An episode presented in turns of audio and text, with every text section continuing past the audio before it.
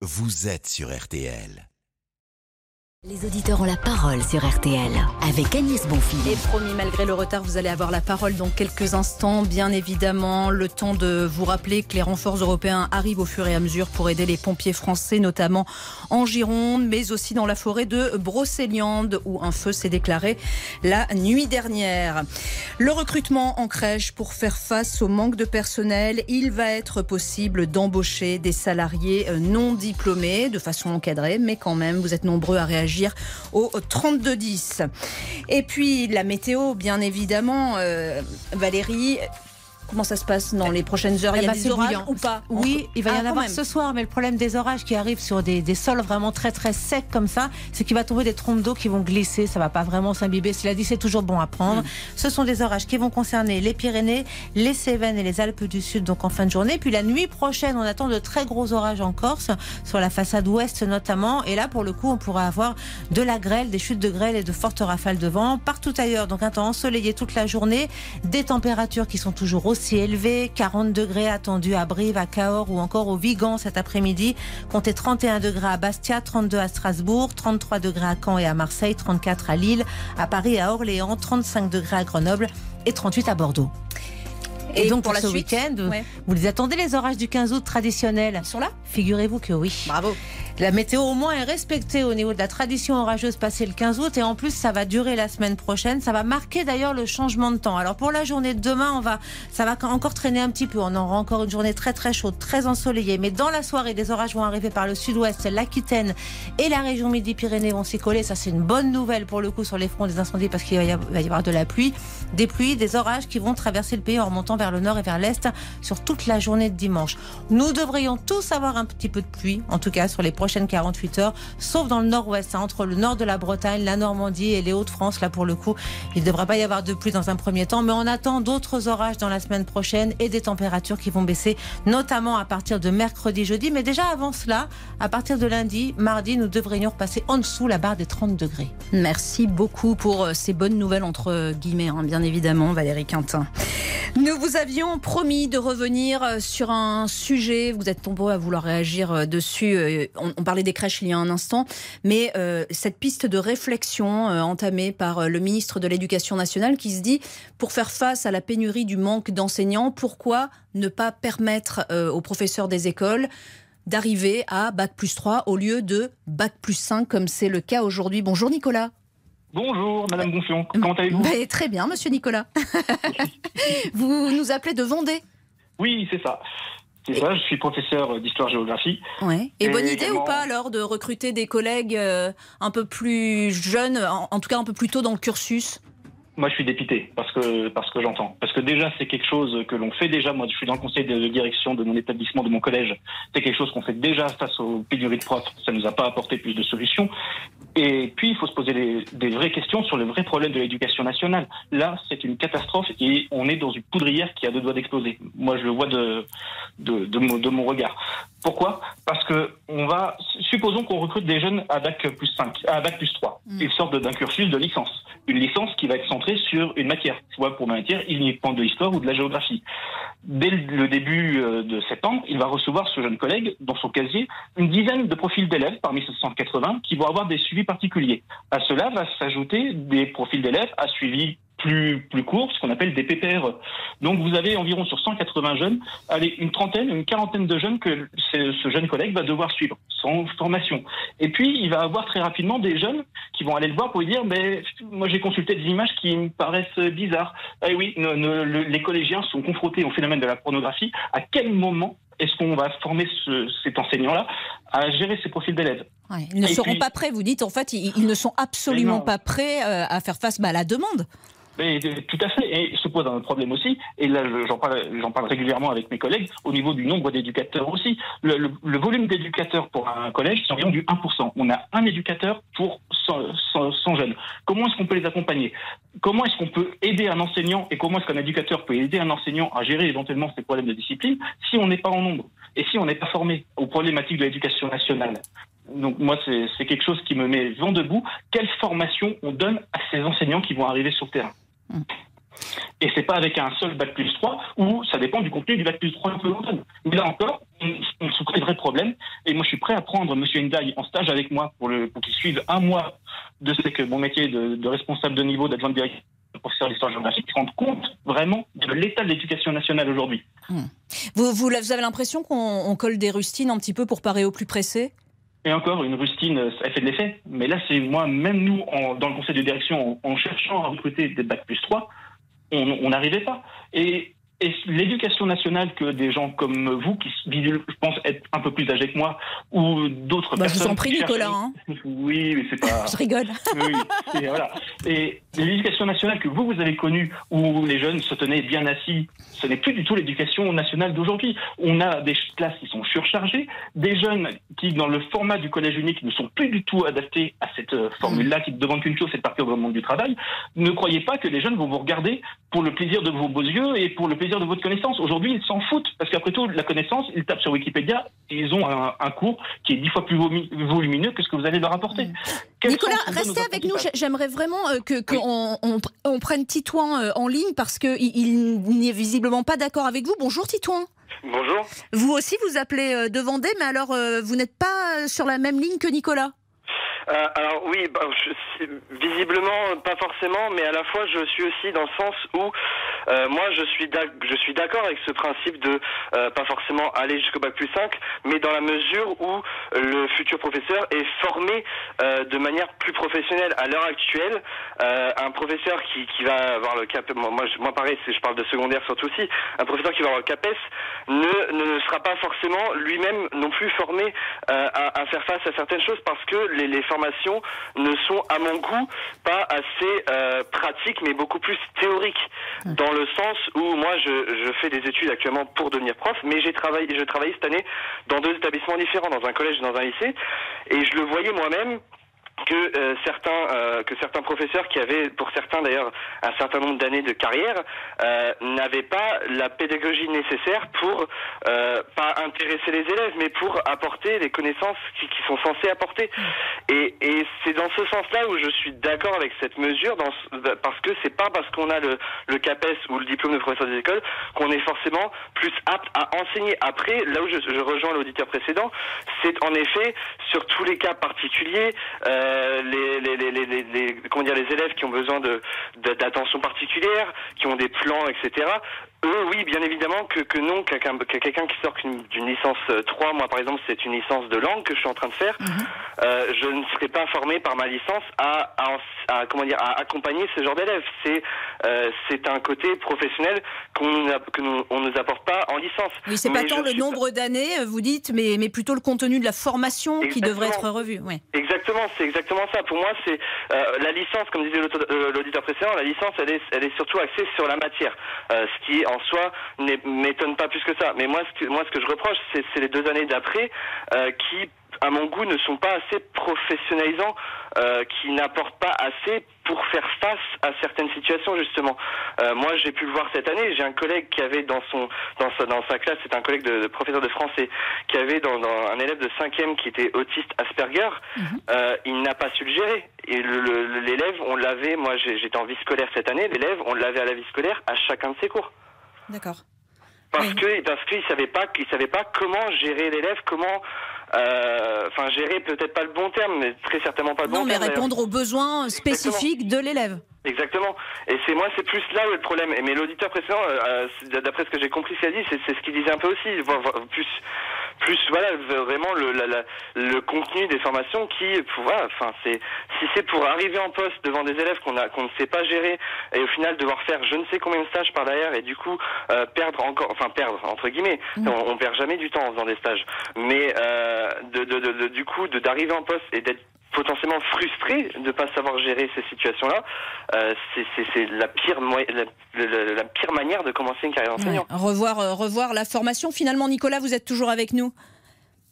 C'est depuis moi ce que je dis, je suis entièrement d'accord avec euh, ce que dit Titouan, c'est le contenu de la formation. L'avantage du master, notamment le master MEF, métier de l'éducation et de l'enseignement, permettait d'avoir quand même un petit apport historique malheureusement trop centré sur des pédagogies qui sont euh, en- entièrement éloignées de, de notre réalité. On saoule les étudiants avec des pédagogues qui font de l'idéologie plus que du concret Et ça, bien sûr, on n'en voit pas l'intérêt dans, notre métier au quotidien. Et tu as raison, ce qu'il faut, c'est vraiment centrer la formation sur le, concret, le, cas pratiques.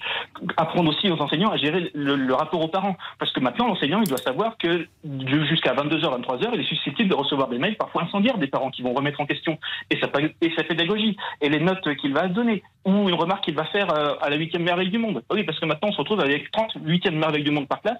Donc, forcément, les règlements, c'est pour les autres et pas pour euh, son enfant.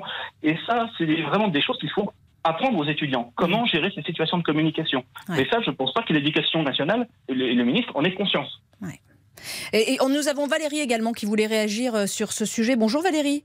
Bonjour Agnès. Vous nous appelez de Marseille. Vous êtes professeur de lettres, c'est ça? De lettres classiques, français, latin, grec. Depuis, alors moi, je suis un peu plus âgée, je pense, que nos deux auditeurs, puisque je vais entamer ma 23e année de carrière. Alors, déjà, je ne changerai de métier pour rien au monde. Je suis dans un collège difficile, je me régale et je vois pas ce que je pourrais faire d'autre. Moi, mon problème, c'est le bouchon du retour. Donc, vous voyez, c'est un peu éloigné. Mais moi, ce qui me fait bondir, c'est la dévalorisation hmm. du métier. On a l'impression que n'importe qui peut faire n'importe quoi. On l'a un peu vu pendant le confinement. Hein, tout le monde ne pouvait pas enseigner. Moi, je faisais des heures par jour de, de classe virtuelle. Ça buguait, ça marchait pas. On était sur téléphone. Et ça veut dire quoi Que n'importe qui peut enseigner Et puis, quelle dévalorisation, quel message on envoie on en voit. Et puis, je ne vous parle pas des conditions salariales.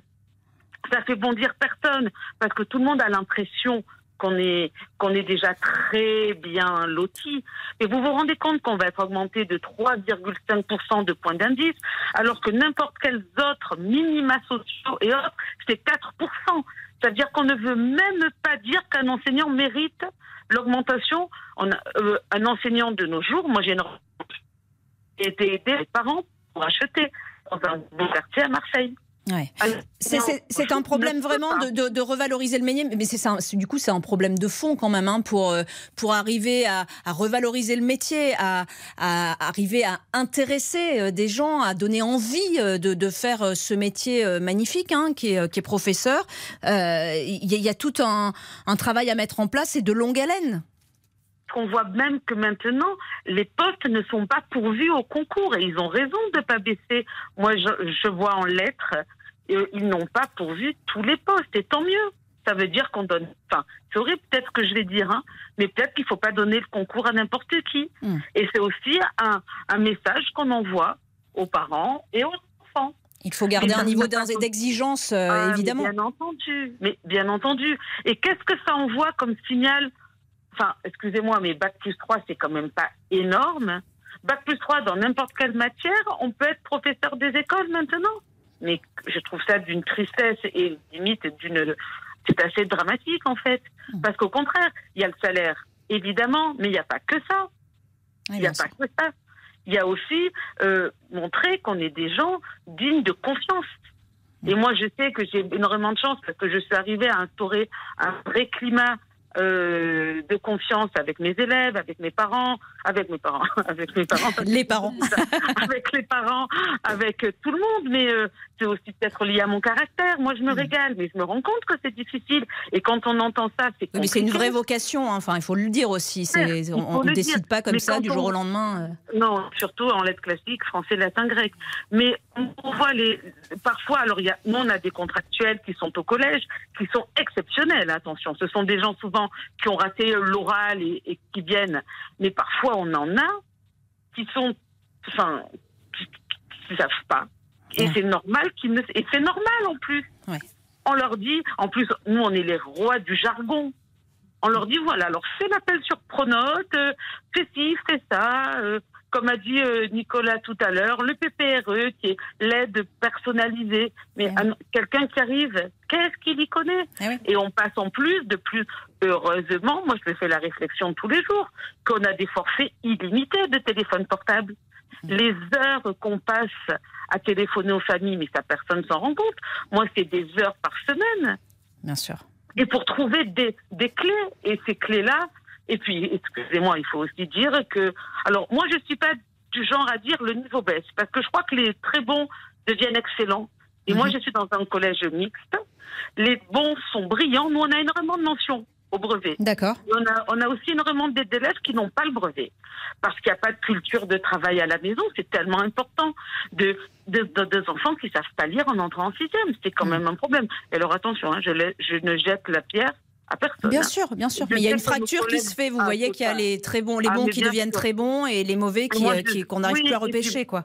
Moi, j'enseigne dans un public, euh, un établissement public moyen. Ça veut mm. dire que les bons, il y en aura toujours des brillants et qu'on arrive à, les mettre dans des établissements ensuite des bons lycées, ils ont des dérogations et voilà. Mais c'est compliqué. Alors, il faut aussi savoir apprendre à lire. Il faut aussi, euh, moi je pense qu'on est un métier qui, qui ne s'improvise pas, mais aucun métier. Je peux pas m'improviser boucher du jour au lendemain ou médecin. Mais bon, mais ça, ça, ferait bondir tout le monde. Mais bien sûr, bien sûr. Mais là, on dit, oh, enseignant, tout le monde peut faire. En gros, on sait lire, écrire, compter, on peut être prof. Merci beaucoup en tout cas. Merci beaucoup Valérie euh, de, nous avoir appelé. Merci à Nicolas et Titouan également d'avoir réagi euh, sur le sujet. Dans un instant, nous allons aborder un autre sujet dans les auditeurs ont la parole. Bonjour Guillemette Franquet. Bonjour Agnès, bonjour à tous. Alors on va parler euh, de la canicule et des médicaments qui font pas toujours un bon cocktail. En fait, les médicaments peuvent altérer la sensation de soif, notre température interne et ça peut poser problème en cas de forte chaleur. Alors est-ce que vous faites attention? Est-ce que votre pharmacien vous a donné des recommandations? Appelez-nous au 3210 pour en parler. Et ensuite, on va parler de Karim Benzema, le buteur star du Real Madrid, bien sûr. Est-ce qu'il devrait faire selon vous partie de la liste des nommés du Ballon d'Or 2022. Le Ballon d'Or peut-il carrément échapper à Karim Benzema? Appelez-nous 3210. A tout de suite sur RTL.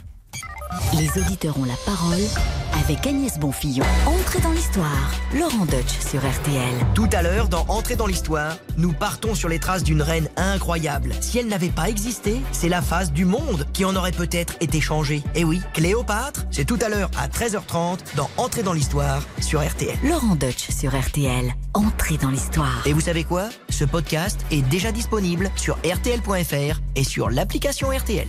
Mamie?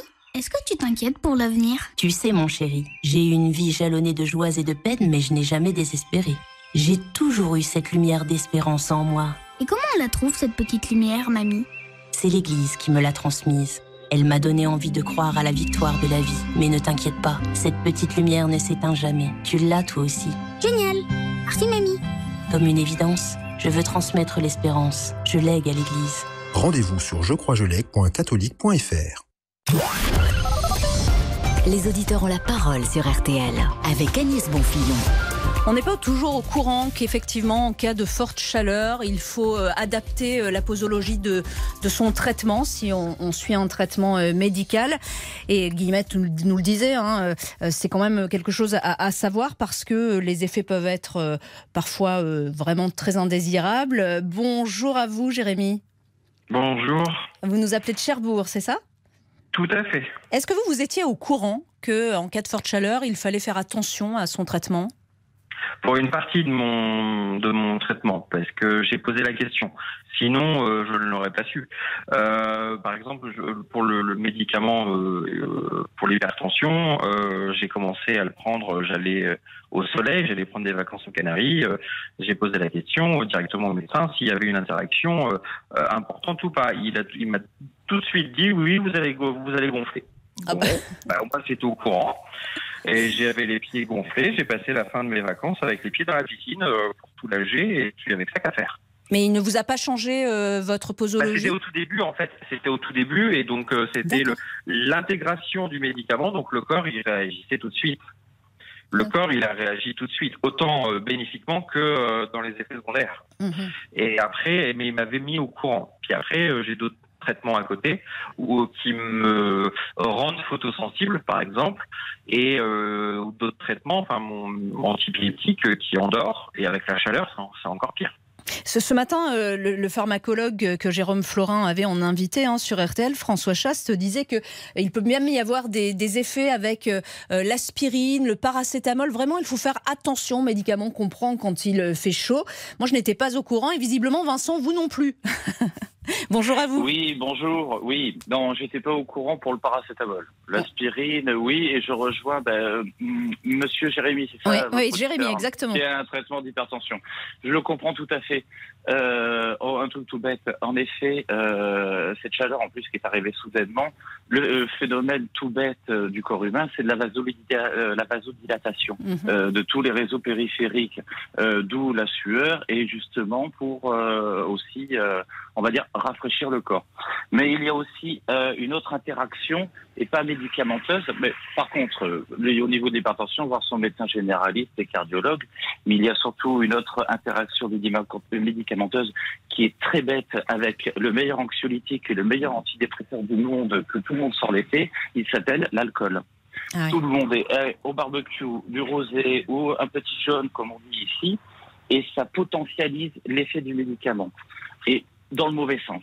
Surtout que là, on sort, je le constate depuis un an, un an et demi post-Covid, beaucoup de personnes se sont mis sous antidépresseurs légers ou forts selon la personne en effet. Mhm. Et là, avec ce coup de chaud et compagnie, ça n'arrange pas beaucoup les choses. Après, il y a aussi beaucoup le problème de l'hydratation. Moi, en tant qu'infirmier libéral, j'ai beaucoup de personnes âgées. J'ai de la chance, beaucoup de familles et beaucoup de mes patients ont installé déjà les clims depuis de nombreuses années. Mais en effet, l'hydratation est extrêmement importante. On a deux filtres, le foie et les reins. Mmh. Et on en a vraiment besoin qu'ils fonctionnent. Et avec la chaleur, il y a vasoconstriction, vasodilatation au niveau des vaisseaux sanguins. Et il faut toujours hydrater le corps. On recommande entre un litre et un litre et demi. Et des fois, on leur met des petits sirops. Même pour des patients diabétiques, on a trouvé des astuces. Maintenant, il y a des sirops qui sont sans sucre, ou même ils adorent ça. C'est une génération des années 50-60. C'est un vieux médicament. Je ne suis pas promoteur avec eux, mais ça s'appelle de l'anthésite. Ils adorent ah oui, l'anthésite, ouais. Ma grand-mère en avait tout le temps dans son. Ouais, ouais, tout à fait. oui, avec le bouchon vert, hein. il est génial. Merci. Et ils adorent ça et ça bien frais. Donc voilà. Mais et surtout, bah, nous après, ce qu'on fait, c'est vérifier donc les entrées et les sorties ce qu'ils mangent. Ils mangent beau... C'est vrai que là, je vous appelle du Sud. On mange beaucoup de salades, euh, des fruits, des légumes. Mais voilà, si on peut éviter les plats gras. Mais après, on peut manger une viande blanche. Euh, oui, voilà, on peut avoir d'autres sources de protéines. Mais par contre, mm, mm. toujours rester dans le raisonnable. Merci beaucoup, en tout cas, Vincent, de, nous avoir appelé. Merci à Jérémy aussi. Euh, n'hésitez pas, en tout cas, si vous avez un doute, si vous avez même une interrogation, appelez votre médecin. Vous lui demandez si oui ou non vous devez changer votre euh, posologie. On va changer complètement de sujet puisque nous parlons de Karim Benzema. Sera-t-il enfin Ballon d'Or cette année Nous sommes avec Franck. Bonjour Franck. Bonjour. Vous nous appelez de Mayenne. Oui, tout à fait. Et alors, est-ce que cette fois c'est la bonne pour Karim Benzema? Ah bah pour moi c'est la bonne, c'est pas possible. Vous gagnez la Ligue des Champions, vous gagnez la Super Coupe, euh, vous gagnez la Ligue l'Espagne aussi. Euh, c'est pas possible. À un moment, faut voilà. Euh, c'est pas pour ça que c'est un Français, hein, que ça soit un, Espagnol, un Italien ou voilà. Mais franchement, Karim Benzema mérite d'être Ballon d'Or. On attend ça depuis Zizou, et je trouve que déjà l'année dernière, il le méritait aussi. Cette année, malheureusement, il n'a pas pu l'avoir. L'année dernière, il n'a pas pu l'avoir. Mais cette année, je trouve que le mérite. Euh, ça peut pas être autrement. On voit, on voit bah vraiment pas. Enfin, je, je, ce serait. Alors, je, vais aller. on va me dire, dites donc, en tant que journaliste, vous n'avez pas le droit de dire ça, mais ce serait un scandale s'il ne l'avait pas. Ça poserait quand bah même. Euh, ça poserait quand même un problème. Oui, voilà, ça pose beaucoup de questions. Et je trouve qu'il fait une saison l'année dernière, il fait une sacrée saison. Moi, euh, j'ai un chouchou qui est au Real de Madrid, qui joue au Stade Rennais l'année dernière, c'est Cavaminga. Ouais. Euh, voilà, il fait aussi une sacrée saison aussi. Il vient d'arriver au Real de Madrid. Euh, le Real, je trouve qu'ils font. Euh, personne l'attendait qu'ils auraient gagné avec des champions l'année dernière ils gagnent sur des matchs mais euh, hallucinants. Moi j'ai vu euh, j'ai vu carrément l'épopée du Real.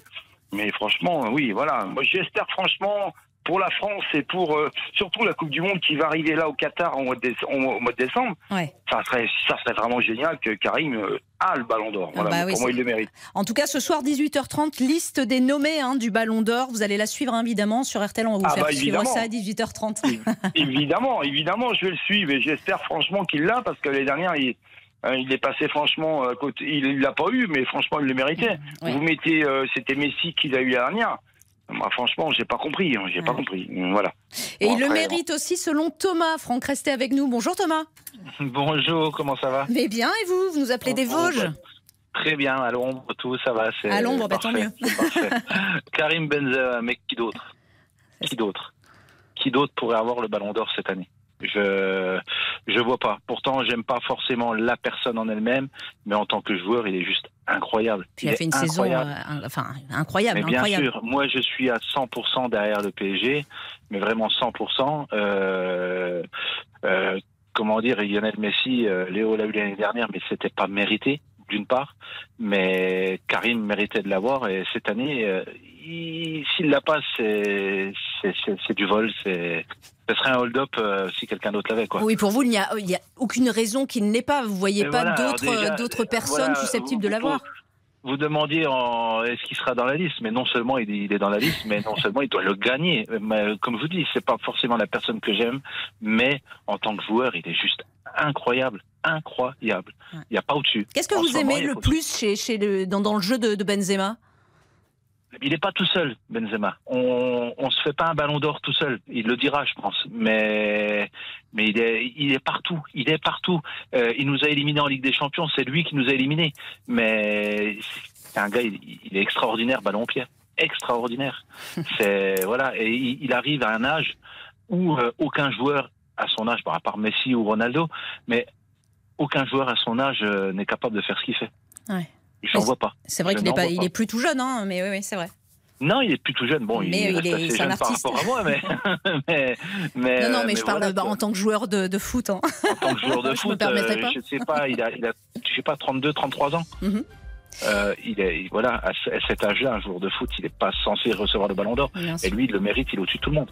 Tout simplement. Merci beaucoup, Thomas. On compte sur vous, hein, 18h30 sur RTL, pour suivre évidemment la liste des nommés au ballon d'or. Merci à tous les auditeurs qui nous ont appelés. J'en profite pour remercier très, très chaleureusement euh, toute l'équipe de RTL Midi, Dani Matouk, Charline Fina euh, derrière euh, la console, Mathias Luguin, Guillemette Franquet et au standard, notre équipe de choc, Hugo Saturnin, Rodiaba et Romane Janté. Merci à vous tous et on se dit à la semaine prochaine.